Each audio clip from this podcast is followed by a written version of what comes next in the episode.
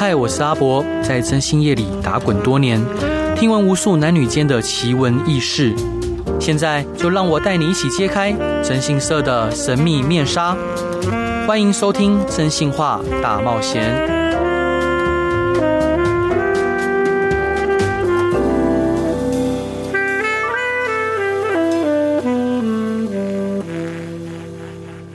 各位亲爱的听众朋友，大家好，欢迎回到飞碟电台，收听由我真心是阿宅所主持的《真心话大冒险》。今天真的非常荣幸能邀请到这位来宾，他是我们台湾赫赫有名的鉴识专家，他从事鉴识领域呢已经有三十三年的时间，曾推出著作《阿善师的告白》以及《台湾大案鉴识现场》。各位听众朋友，知道从事一名鉴识人员最艰难的地方是什么吗？还有还要如何前从事鉴识工作呢？千万不要错过本集精彩的节目列内容。让我们来欢迎鉴识专家谢松山阿善师，Hello，Hello，两位主持人好，各位听众朋友大家好，非常感谢今天有这个机会哈来上哈阿伯的节目。嗯，好，谢谢阿善师。阿善师，我想就请教您啊，像我们之前呃有一个人跟一个就是国内测谎专家周润德先生，对，那他提他提到说，他本来在不管调查局或刑事局从事测谎的工作，他会觉得有点无力。或者为什么无力呢？他觉得说，呃，假设今天是检察官或者法官嘱托他去进行测谎，但他们希望看到的测谎结果就只有被告有说谎，不然就是测不出结果。他们不太希望做出被告没有说谎的这个结果。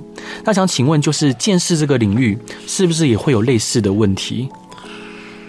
当然，这个问题呢，基本上是蛮敏感的啊。好，就是说侦查。或是呢，长官可不可以来影响你见识的结果？是，好，但是我可能因为我比较坚持，嗯，我比较坚持，嗯、就是呢，如果长官有明示或暗示，对这个结果要怎么走，那我说长官，你给我下条子啊，嗯，你写下来啊，嗯。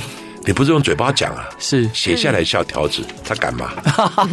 你懂我意思没有？这个条子变成证据啊！你要我怎么做？好，你下条子我就照做。对，他绝对不敢的。嗯，所以呢，按照然后呢，我今天我又不靠你长官，我不巴结你，逢迎你，我不想升官，可以吧？嗯，我说你最好就把我调到山区，因为我喜欢那个山野的那个环境啊。嗯，所以呢，我最想去的就是国家公园警察队。哇哦！我觉得你们每天呢，除了那个雪季啊，或者是怎么会塞车之外，平常没有什么事啊，所以他们每一个人技术最好的就是什么？就是拍照。嗯，那个山野山林的美景，那每一个人照相技术好的不得了。我真想去那里。是，就是你只要不去逢迎，所以呢，这个几乎每一个长官都知道我的个性啊，所以我的过程之中比较没有受到这样的干扰。嗯嗯，哦，受到这样的干扰，但是我觉得鉴识人员的一个道德良知，对，哦，你要。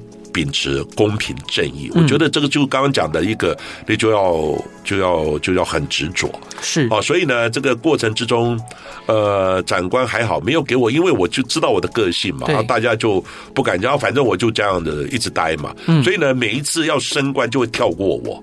还有你这个人太专业，你这个人也不好搞啊。然后就，所以我就是才会这样子从一而终，从进入一个门走了三十三年，从基层的记者一直到。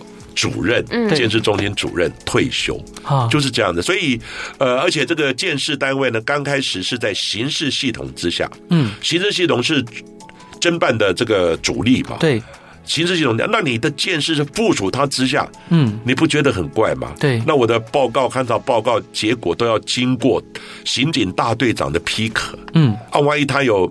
有一些走向等等，哦，有一些这个不一样的意识，那你怎么办？是，就刚刚我所讲的嘛，我说那你长官给我下条子。嗯哼哼哼。所以呢，后来这个建设中心这样子不对，后来我极力争取，后来建设组。刑警大队底下的鉴识组独立成为鉴识中心，哦，是。跟刑警是平行的，嗯。嗯，平行的，那大家大家相辅相成。嗯。不过呢，因为在公务单位，啊，这个刚刚讲长官给我的压力呢，我已经说明过了。但是公务单位呢，其实你没有不能有自己的思维，对，也不能有自己的行动，是。你完全要公务的规范跟呃这个限制。如果今天我在公务单位，我几乎不可能来上您的节目。是啊，对，因为我没有，我我不能第一个不能在外面乱讲话。对，哦，因为公务呢，你会妨碍到这个呃，妨碍到公务的这个呃侦查，甚至于呢，可能会影响到警察的声誉。没错。好，所以呢，最近也有一些呃警察人员在职的，或是或是怎么样写了一些书啊等等。有时候哦，有时候当然这个公务单位有时候就会哎，这个你这在外面乱讲话。嗯。所以呢，我在职的时候呢，我不可能接受访问，也不可能去做谈话性节目等等。对。哎，我当然只有按照公务的这个规范，它有个框架，就一个框架把你套住，你就是要这样走。所以我什么时间要要开会，什么时间要呃呃什么时间要要去哪里哈，要做什么事等等，几乎你每天就按照公务的哦这个规范哈跟这个生涯跟步调来走。后来我觉得说。难道我的一生就要这样做吗？所以呢，我要退出这样的框架，所以我才会提早十年退出。我那时候的薪水是领最高的，对啊，我也没有犯错啊。长官说：“你为什么要走？钱多事小，钱多事少，而且又是你的专业，对对不对？你为什么要离开？”我说：“啊，就是一个人的理想，很多的理想就是说，你想做你想做的事，嗯。”走你想走的路，讲你想讲的话，对，简单就是这样子。没有做在公务有规范，但是并不一定每一个都会要限制你，当然会限制你了。可是我刚刚讲的，如果你见识人员没有这种秉持你的中立、公平、公正的立场，嗯，按照长官的意思来做鉴定，那多可怕的一件事情。是，所以呢，后来我在见识基本上就比较没有受到这样的问题，所以我还是坚持我的专业。那下来之后呢，当然我就。推出这样的框架之后，我上媒体评论，嗯，好，然后呢也去写书，对，哦，指导上课，哦，指导拍电影等等，很多事情我就可以海阔天空。哦，的另外一个平台，我可以从我的专业再做一些花花飞，好啊，然后呢把科学见识科普的概念呢带到我们的这个社会大众，这样是。哎老师想请教您啊，就是呃，因为我们知道说您刚提到，其实我们这这十多年来。几几十年来，其实，在老师您的推动之下，我们的鉴识技术其实日新月进。对，然后也跟国外已经相差相差无几了。对，那当您再回去跟呃这些后进的鉴识人员在上课或分享的时候，会感受到世代的差异吗？呃，当然世代差异是有了。嗯，所以现在呢，像现在的警察呢，以前的警察对，就是警官学校。哦，或者进来的警察大学，或是那个警专，哦，他们训练警专就训练基层的嘛。对，那警察大学就训练警官嘛。嗯，好，所以呢，那个认同感不一样啊。哦，就当时呢，你出来就像老师一样，你出来以后呢，你就是专门，你像师专或师院，对，出来的训练出来的老师，你别无他想，你就是专职做这样的工作。对。可是现在呢，第一个年轻人有年轻人的想法。嗯。那现在呢，警察呢，不是只有。警大、警专这一条路，还有外鬼、嗯、啊，是。外面的人大学毕业可以来考，对，来考，呃，甚至于呢，基层远警可以跟警大的同学呢来争取那个叫我们叫三等，就是警官的名额。哦、你当基层，你可以去、嗯、去考那个警官。那很多呢，这些基层呢都是从大学毕业外轨，哦，不是不是警察专科学校哦，这个这个专科班训练的，从外鬼进来都大学毕业的。嗯，所以呢，他们这些第一个是。世代的差异，第二个是他们的认知呢不一样。嗯，他们的认，因为他们在大外面大学，哦，这个大家已经呃这个学过了，哈，进来那个认认同感不一样。我觉得是有这样的差异。而且呢，因为警官学校呢，他现在毕业的学生，他也面临这些基层的人是来抢他们警官的位置。嗯，对。所以呢，这个他们的那种危机感跟那种对立呢，就相对的就就就就比较明显。对，哦，所以呢，我现在去教的时候，他们有些讲明的，你先念了四年，还不见得每一个人都能考过特考，因为有很多的竞争，还不见得每一个人都能当警官。没错，所以对他们的心情等等这些都有影响。嗯，当然你讲世代的那个等于是类似这个代沟啊，还是怎么样，这个是多少会有，因为我属于老一代的，嗯，老一代，但那时候我们别无他想，我就是要从事警察工作。对，好，那现在的年轻人刚刚讲，他也想到他的未来，嗯，呃，是不是一定能通过特考？还有呢，等等，他们呃，经过这个。呃，大概四十年吧，三四十年的这样的一个哦一个代沟呢，可能在整个思维上面不一样。讲明了，就连听的歌曲都不一样。是，这个世代歌听了，我说这什么歌啊？而且我们老一哥，他们听说这什么歌啊？一样的道理。所以你今天我也选这个歌呢，我大半都是选那种 步调都比较比较这个那个老的，有点日本的那个那个乐曲转过来的，很多是这样子。是。所以想请教阿善师，就是像您已经身经百战了，那在当初刚接触这个建设的工作的时候，令您感到最艰难的是什么？刚开始接触的时候呢，其实我是蛮怕尸体的。啊，是。我以前就很怕鬼，嗯。嗯，我就会有做幻想，疑神疑鬼。对，可是呢，刚开始毕业的时候，我刚刚讲的，我就被丢到这个建设单位，因为没有人干嘛，有缺嘛，就丢到那里。丢到那里，我想说，当时的位阶叫技佐，嗯嗯，技佐，我说技佐是干嘛？我以为是修电器啦，哦、修修理车子啊。我说，哎，学学技术也不错啊。嗯，怎么知道呢？是要看实体。对。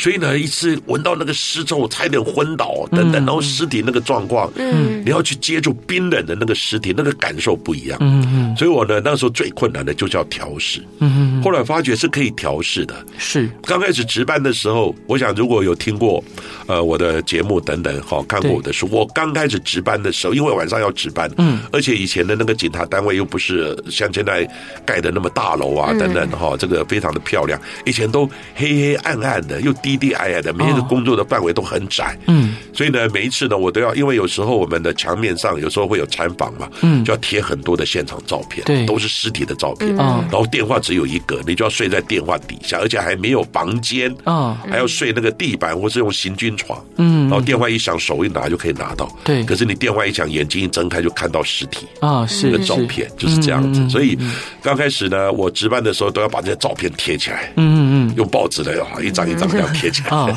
第二天呢起来再把它撕开，就这样子。所以，但是是，但是这个心情呢是可以慢慢哦，慢慢调整的，嗯，慢慢调整的。到最后呢，我就习惯了。嗯，那呃，当然呢，这个尸臭还是没有办法忍耐。对，哦，不过我觉得。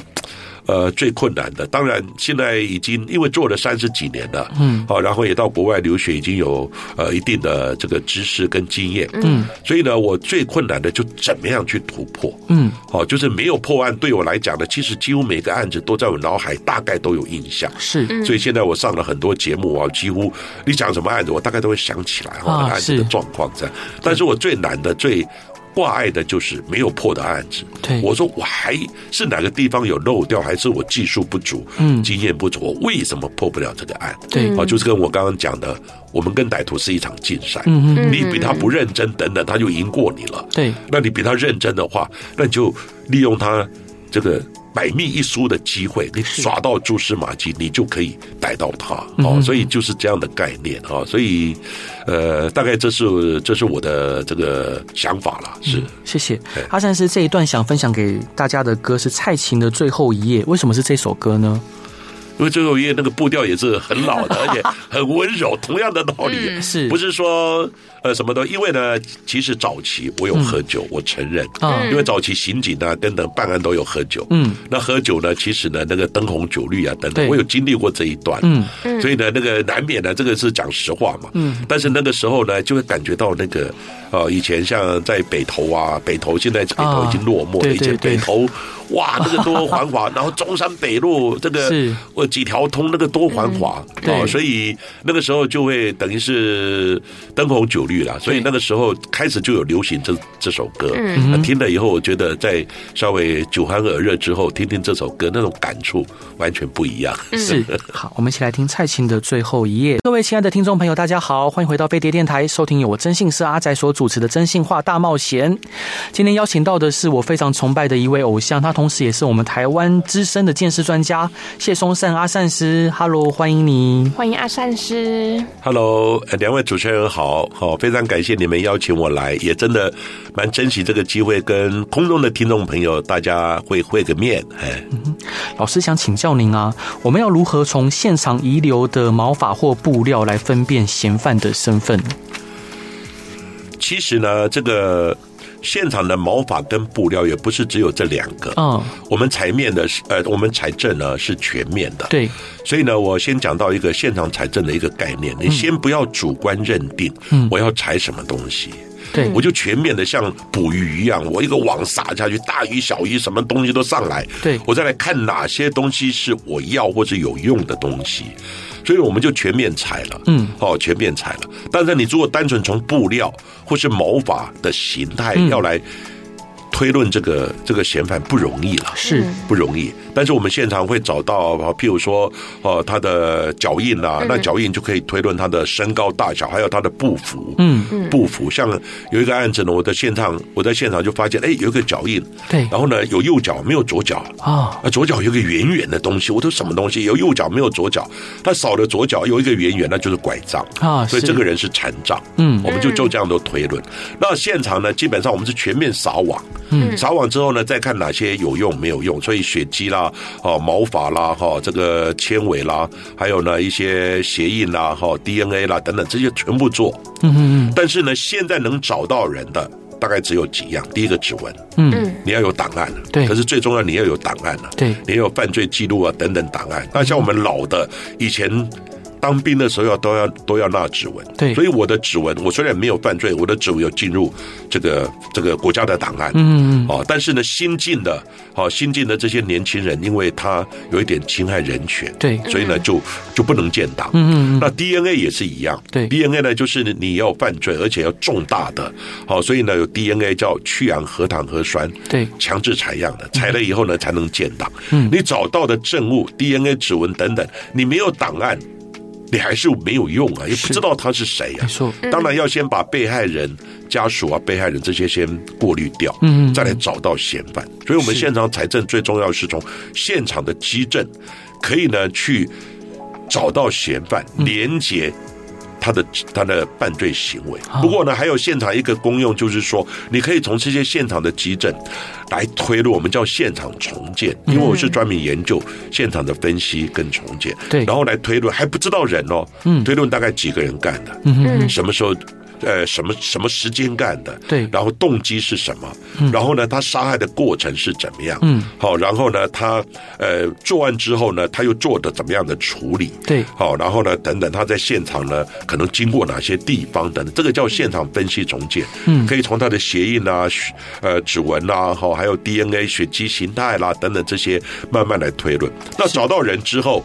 当然，如果从 DNA 比对，或是从线索找到人之后，他不承认，嗯、对，不承认没有关系。我们从这些基证，嗯，再来去连接证明他的犯罪行为。如果他承认了，他可能有避重就轻啊，胡说八道啊，对，对不对？那我们再来从现场分析重建的结果，再来呢做一个啊厘清跟证明。所以整体的概念是这样子。是老师，您刚提到说现场重建来判断说现场可能几个人一起作案，对。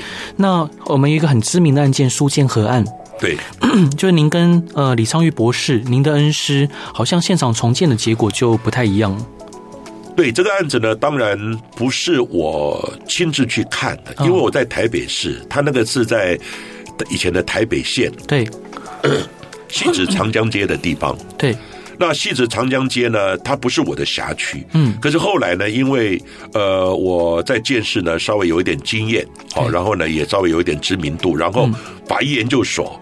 哦，就找我为这个案子呢来进行专家团队，哦，组成另外一个专家团队来鉴定，因为这个案子一直在有罪无罪、死刑啊，哦，死刑跟无罪，哈，有罪无罪、死刑无罪，这样子一直在摆荡。对，所以摆荡呢，到底出了什么问题？后来这个案子最后呢，就由法医研究所组织一个专家团队，哦，来进行鉴定。对，那进行鉴定呢，当然这个鉴定的结果，后来我就想说。好，我就接受他的呃这个呃就是招募哈，我就参加这个团队。那团队我们鉴定的结果呢，认为这个案子嗯应该不是一个人干的，对，哦应该是两人以上三种凶器。当然我们有一定的这些鉴定的逻辑过程，因为都是专家嘛，嗯，大家一起讨论。对，那个时候我的老师李昌钰博士还没有介入这个案子。是，如果早知道我的老师会介入这个案子，那我阿三师也不是笨蛋啊，又不是我的下级，打死我也不干啊！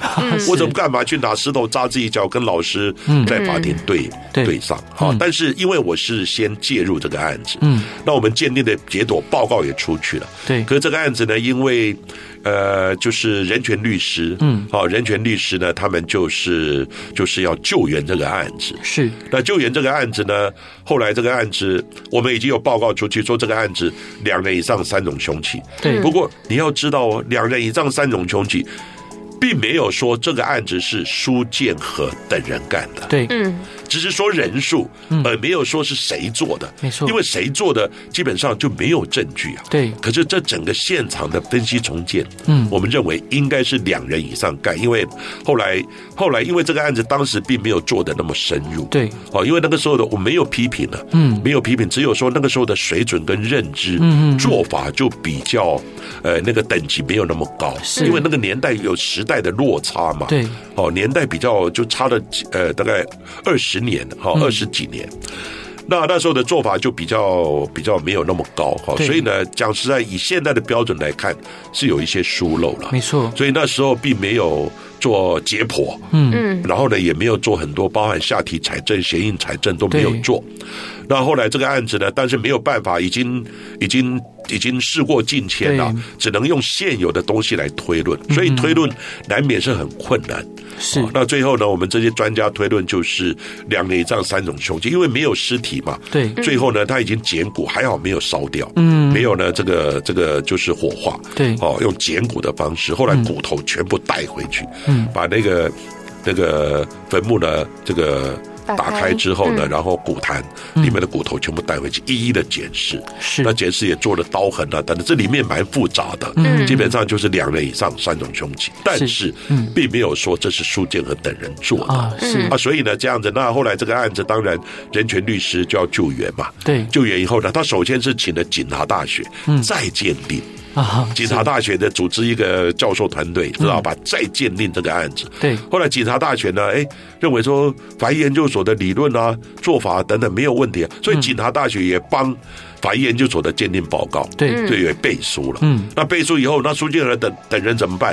这很可能是他们干的。对，但是并没有证据直接连检证明是他们做的。嗯嗯。那后来这个案子呢，后来就是人权律师哈，就慢慢找找找到我的老师。嗯嗯。后来老师呢，当然事后老师有鉴定啊，他有他的看法，他认为是一人一刀。嗯。那我们的报告已经定型了嘛？已经固定是两人三种凶器。那我的老师的看法。是一人一刀，最后呢，不同意见，法官怎么办？好，那就两个人双方的专家都上法庭，对，就形成了我跟老师的师生法庭对决，是就是这样来的。那。当然，这个现在以后会变成常态哦。嗯，某一个专业的东西，尤其是见识，对，现在很多专家都有不同的看法。嗯，比如说我们放一个杯子，我现在中间我们放一个杯子，对，嗯，你说杯子长得什么样子？我看到的是我的面相，没错，杯子是这样，你看到是另外一个面相，嗯，那是不是同一个杯子？是啊，只是有些你的专业或者你的盲点没有考虑或者没有看到，嗯，好，所以呢，现在慢慢专业的部分呢，会上法庭去辩论了。对，在国外。我的老师李昌钰博士跟他的老师、跟他的同事、跟他的学生、跟他的专业，常常都在法庭就对决，因为在国外是一个专家对专家的法庭交互詰问，是，就是你这个专业的东西，嗯，即使你专业的东西、专业的解释、专业的盲点，嗯，只有同行的专家才知道你的盲点，是。我们举举这个医疗纠纷，嗯，医疗纠纷。法官会懂吗？检察官会懂吗？一定是有医师专业的人员来做评论嘛？对。那如果医师专业人员有这又有师生关系，又有哦这个同事关系等等，那你这个你想这个大家就会质疑这个会有公正嘛？可是问题是，你又找别人，别人又不懂。对。哦，所以呢，这个大家听听看嘛，听听看这个专家讲的谁有道理。所以这个以后会变成我们国民法官，嗯，以包括以后我们的法治会走的路。所以不同意见，我。的想法是予以尊重。不过我那时候呢，讲出来也是心里蛮挫折的，也是一个挑战啊。你要讲说你这个，照我们的我的老的思维，尊师重道。对，那尊师重道，你会怎么挑战你的老师呢？可是问题是我先鉴定的。是啊，那我的老师来了，你不能说哦，对不起，我的老师来了。我以前讲阿三师讲的话都不算数了，那你算什么啊？所以呢，这个就是两难的。不过还好了，在呃，我想我的老师有这个宽宏大量了，好，基本上大人大量，他会谅解这一段。好，但是呢，后来对我来讲也是一个蛮大的冲击，但是也是一种学习。是哦，跟真正的大师呢在法庭哈不同的意见，真的也是一个一个一个一个学习的一个蛮好机会。是老师，您曾经在呃访谈中提到，你觉得很可惜，因为现场可能法医并没有去采验他的下体。对，然后他因为可能衣着完整嘛，所以就没有想到这一块。你认为说，如果踩到下体，应该就可以知道说，呃，几个人有没有轮奸？哎，是是，因为他们笔录上有这样做。对对，所以呢，在里面呢，当然我一直强调我没有批评的意味，因为有时代时空的落差，在那个时候的氛围，嗯，跟做法跟现在的氛围跟做法不一样。对，我们就举手机来讲，现在怎么会想到人手一机？对，以前要打电话，公共电话要排队的，对不对？在早期那个时候，可能你们不会想象，现在人手一机。对对，所以呢，那个时候我经过这样的年代，那时代在转变呢。嗯，但。那个案子呢，在那个时候就认为说衣服穿好，怎么可能会轮奸他？是，所以呢，下体就没有财政。嗯，但是下体那时候只要稍微棉棒一两根棉棒财政，嗯，就是混合的，你也知道是一个怎么样的混合型别，或是。有单人的一个心情，因为现在的技术都很高嘛。对，可是，在那个时候，精益也只能做 A B O 型哦，是就血型而已，所以那个时候科技也不进步嘛。对。啊，如果那时候的衣服、内裤啊什么的晾干留下来，也还有机会。嗯，因为呢，妈妈就是这个姓叶的哈被害人。如果他被轮奸之后，精液呢，他因为没有清洗嘛，精液会流到内裤。对，内裤方面如果留下来，还有他的。呃，睡衣、睡裤留下来，可能都还有机会。还有现场的鞋印啊，如果进出的人通通采证。可这个案子也是一样，现场很多人，对，很多人都没有穿鞋套等等。那当然，那个时候的氛围是这样子。不过再怎么样，如果那个时候真的鞋印也做的完整、过滤，对，等等，那你这几个人，你就是没有传接着。没有穿鞋子也有脚印啊，对啊，还有穿鞋子至少也有鞋子啊。那里面几个人不同的鞋印，主卧房他主卧房没有清洗哦，嗯，但是呢鞋印就没有做很仔细的过滤了，是，所以呢到底几个人鞋印是可以证明哦，看出来大概几个人，还有呢精液下体的地方大概有几个人的混合等等，是，所以现在到底有没有强奸他都是问题，对，所以这个案子讲实话讲实话。呃，当然我没有批评，只是我们用现在的高标准来做一个探讨，好，所以可能两个地方是以后我们该加强的。是。是，谢谢老师。那这一段您想分享给大家的是陈升的《把悲伤留给自己》，为什么想分享这首歌呢？呃，当然呢，我们都希望社会都美好的，嗯嗯，对不对？那当然，其实。人生是蛮痛苦的，是啊，你会感觉到你要赚钱养家，要生活，还有呢，社会是竞争的，没错。哦，其实呢，每一个人，所以现在精神方面受到冲击啊，等等，哦，其实这样的人蛮多的。是，其实我现在最担心的就是呢，精神。呃，不管我们叫视觉失调啊，这种犯罪你根本看不出来，随时会爆发的，真的。所以呢，每一个人都有他的无奈跟痛苦，嗯。所以呢，我想把所有的痛苦就留给阿善师吧，把痛苦留给自己。啊，当然了，我希望这个痛苦不要变成日积月累，对，变成一个病，到最后呢，爆发就几乎很难收拾。哦，所以呢，你要有一些宣泄的管道，嗯。但是呢，不管怎么样，把每一个人的痛苦，哈。把痛苦留给自己，不要变成哦他人的负担，所以我就选择，而且那个旋律蛮好听啊，真的没错。我们一起来听这首歌。Hello，各位亲爱的听众朋友，大家好，欢迎回到飞碟电台，收听由我真心是阿在所主持的《真心话大冒险》。今天邀请到的是我的偶像，他同时是我们台湾资深的鉴识专家。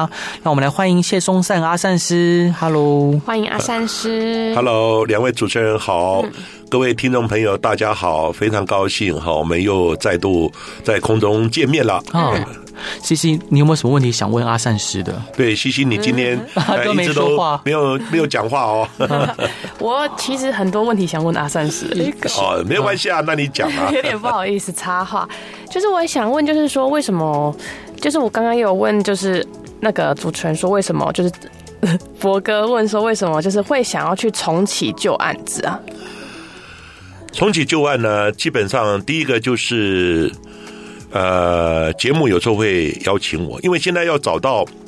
见识又懂法医，懂侦查，好、嗯、又稍微能讲的人，嗯，真正哦不是新闻媒体哦，新闻记者，专、嗯、业的评论呢，现在几乎很少。对，所以上媒体的除了我之外，还有我的学生高仁和，是，还有一个开锁专家。啊，哦，开锁专家那个呃谢什么哈，就是有一个开锁的专家、嗯。我们这几个常常呢就是警察退下来的，嗯，然后呢会做一些案件的评论。那案件评论呢，如果当时发生的案子。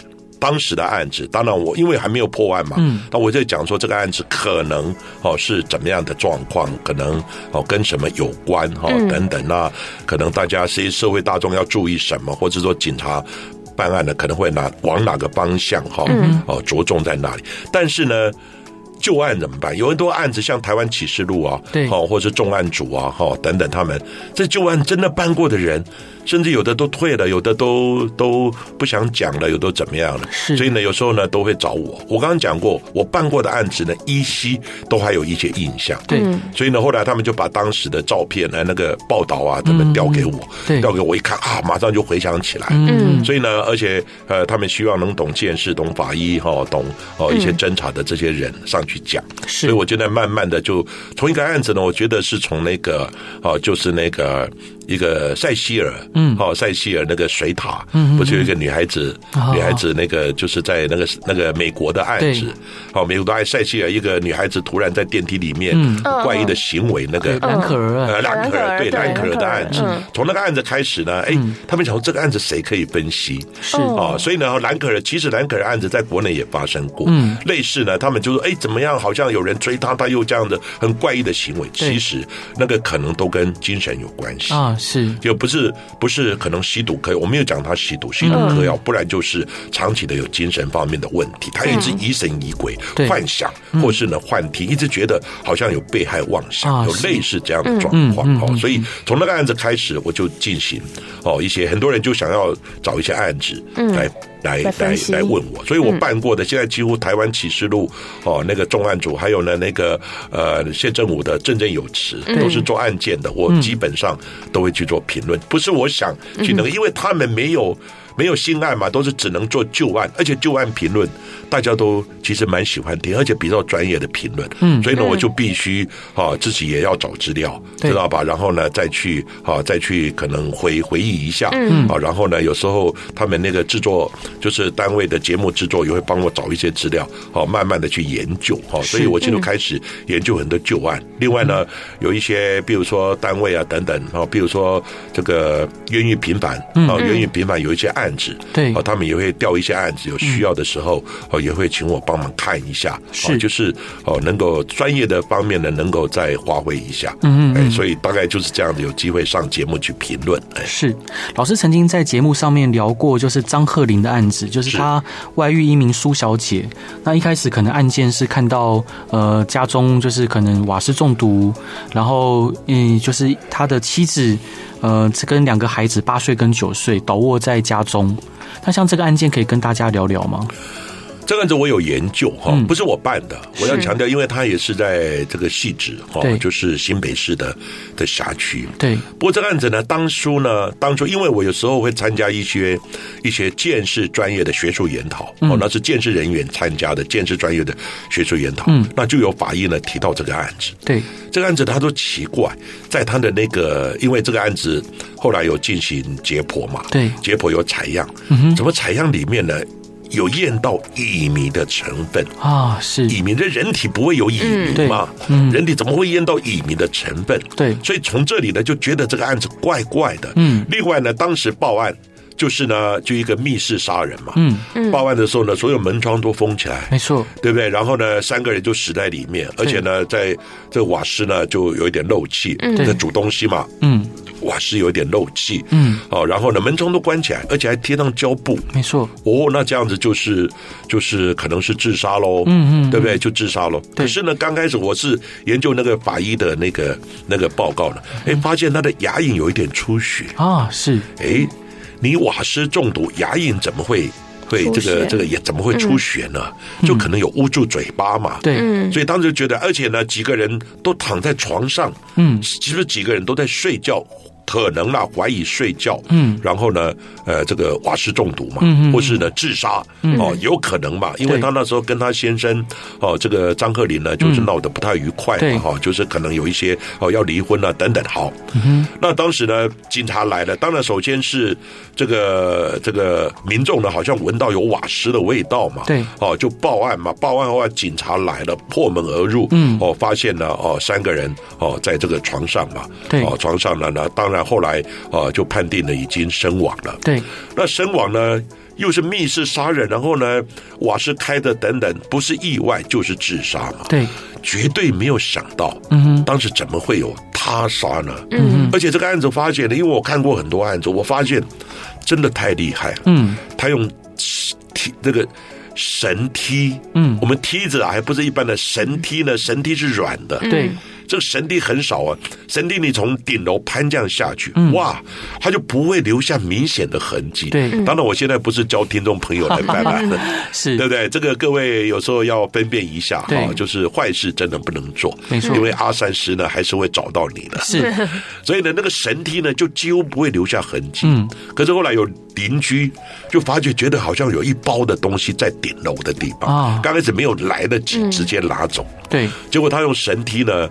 这个绳梯呢，攀降以后呢，从厨房的地方爬进去，嗯，厨房地方爬进去，窗户打开爬进去，对，然后呢，作案完之后呢，寻原路回去，那门是反锁的，嗯，那你怎么会想到是这么样一个犯罪的方式？因为他在顶楼嘛，嗯哼，所以这个案子最主要是解剖之后。然后呢，那个那个呃，内脏啊等等这些简体呢，验出有乙醚的成分。因为法医我很熟，他在分享这个案子的时候，我心想：哇，用乙醚这太厉害了。是。后来呢，张鹤龄本身是化工的背景啊，是化工的背景，他知道乙醚这个东西呢，有时候全身麻醉，闻到这个乙醚有时候会昏。对。但乙醚会昏呢，但是跟瓦斯就不。就不相关了嘛，嗯，那怎么会有乙醚的东西？而且牙龈出血，那表示有污浊这样的东西。对，后来呢，他的那个就是死者，就是这个太太，对，他的。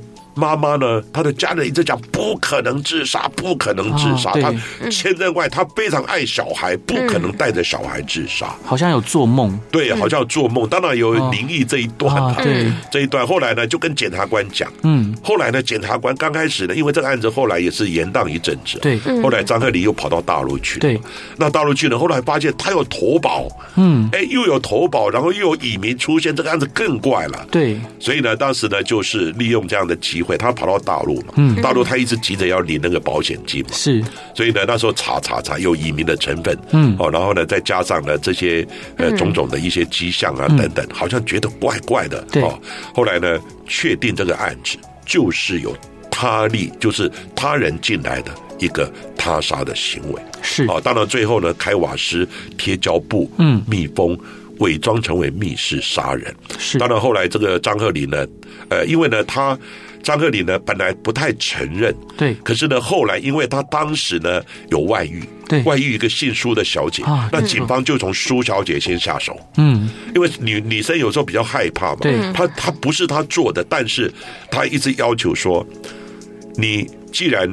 张鹤龄，你要跟我在一起，对，那你要先处理你的家人嘛？啊，是，意思说你要先把家人先解决掉嘛？可能也是开玩笑，嗯，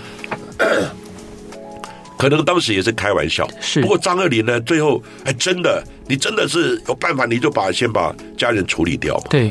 结果张爱玲真的就因为这样，而且听说在处理的时候啊，还直播啊。对，嗯，而且呢，听说直播那个当时小孩子呜小孩子的时候，小孩子挣扎呜呜叫啊，嗯，呜呜叫那个惨状啊，那个那个苏小姐都讲，是。因为呢，这个时候就是一个侦讯的技巧，嗯，从苏小姐你可能这个心房比较弱的，我先下手，对，然后呢说你可能哎，可能跟他变成共犯哦，等等这样子，后来他说不不不不不，不是我干的，这个案子后来慢慢的这样突破，还有因为他急着要。领那个保险金，所以回来之后，当然就被这个检察官就就逮捕讯问等等。然后从这慢慢的，最后最后他也承认了。嗯，最后他不得不要承认嘛，嗯，因为呢，后来呃，好像也有找到他去买那个乙醚，哦，等等，这整个过程，基本上这个案子就从很多的基证，到了这个基证原本以为是真的以为是自杀，对，这案子就不再查，可是后来又解剖，觉得怪怪的，有牙龈出血，这个案子才慢慢爆发。所以见识跟法医，好，这个就是从案件的厘清啊，或是呃这个突破，好，其实呢都扮演扮演非常重要的角色。是，如果不是像鉴识人员跟警方还有法医的合作无间，还有检察官的锲而不舍，像这类的案件其实是很难破案的，几乎已经要结案了。嗯、是啊，就是一个密室自杀意外嗯致死的案子。嗯嗯嗯，真的很谢谢阿善师，就是这这两集的分享。嗯，那呃，我们节目这也会抽出五位的幸运听众朋友，我们会送阿善师的书。呃，这本书是《台湾大案件事现场》，我们抽出五名的幸运朋友。嗯，来真真的谢谢阿善师的分享，然后也希望未来我们这些呃，就真真心业者也能跟阿善师您多学习建设方面的技术，也让自己日新又新。没有问题，因为我建设呢，就希望协助好有需要的人，或是呢做一些建设科普的一个推广。好，所以你在。征信专业，刚刚我们有聊到哈，征信呢，呃，其实也有你们的困难点哈，所以很多需要我阿善师协助的哈，没有问题哈。我们以后可能我们可以哈，再约个时间哈，看我们要上课也好，或是聊一些案子也好，我们我真的很愿意跟大家呢一起分享。好，谢谢老师，谢谢。那最后一段老老师想分享的歌是周华健的朋友，为什么是这首歌呢？因为大家都是我的好朋友啊，因为我喜欢广结善缘，所以我现在做节目啦，或是我自己有我的 podcast 阿善是见识实录，对。podcast 哎，那个听众还蛮多，听众你们公司蛮多，他也会听，哦，这样子啊，其实也会听，非常感谢。是，所以呢，这些支持我的人，嗯。因为我有我的理念，对。啊，我想做一些想做的事，嗯，那大家都是我的朋友，也是我的助力，哦，所以呢，呃，像就警察单位很喜欢唱，很喜欢唱这一首歌。啊，是，甚至呢，呃，大家好像都。是兄弟，都是好朋友一样。好，阿善师也希望，也需要各位好朋友的支持，非常感谢。是，感谢阿三师，我们一起来听周华健的朋友。大家晚安，拜拜，拜拜。